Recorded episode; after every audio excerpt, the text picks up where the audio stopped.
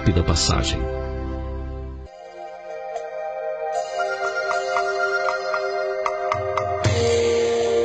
Conta-se que no século passado um turista americano foi à cidade do Cairo, no Egito. Seu objetivo era visitar um famoso rabino. O turista ficou surpreso ao ver que o rabino morava num quarto simples, cheio de livros.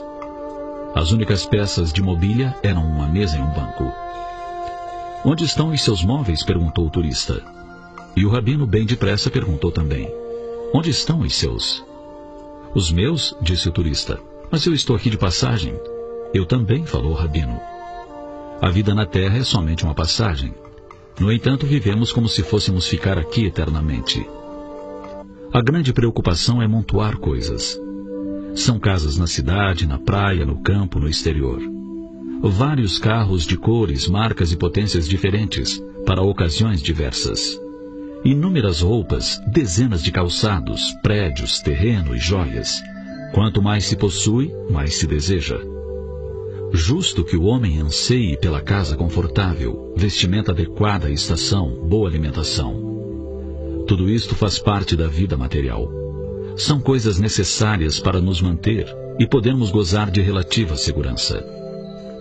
Entretanto, por que juntar tantas coisas utilizando um tempo enorme em trabalho constante, sem nos preocuparmos com a vida do espírito?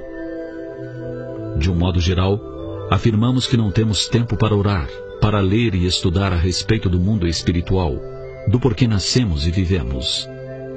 Nossa preocupação é exclusivamente no campo profissional, para ter sucesso, ganhar sempre mais. Esta maneira de pensar é tão forte em nós que, ao auxiliarmos nossos filhos a se decidirem por esta ou aquela profissão, costumeiramente sugerimos que eles escolham a mais endosa, aquela profissão que num tempo muito curto trará excelente retorno. Preocupamo-nos com as notas da escola, com seu desempenho nos esportes, nas artes. Tudo muito correto. Mas e quanto ao espírito?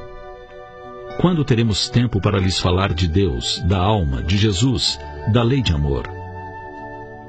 Quando nós mesmos teremos tempo para frequentar um templo religioso, para juntar tesouros espirituais trabalhando as virtudes em nós. Lembremos que a vida no corpo é uma passagem apenas. Vivamos bem, mas de forma sábia. Também cultivemos as coisas do espírito, preparando a nossa vida para além da tumba. Thank you.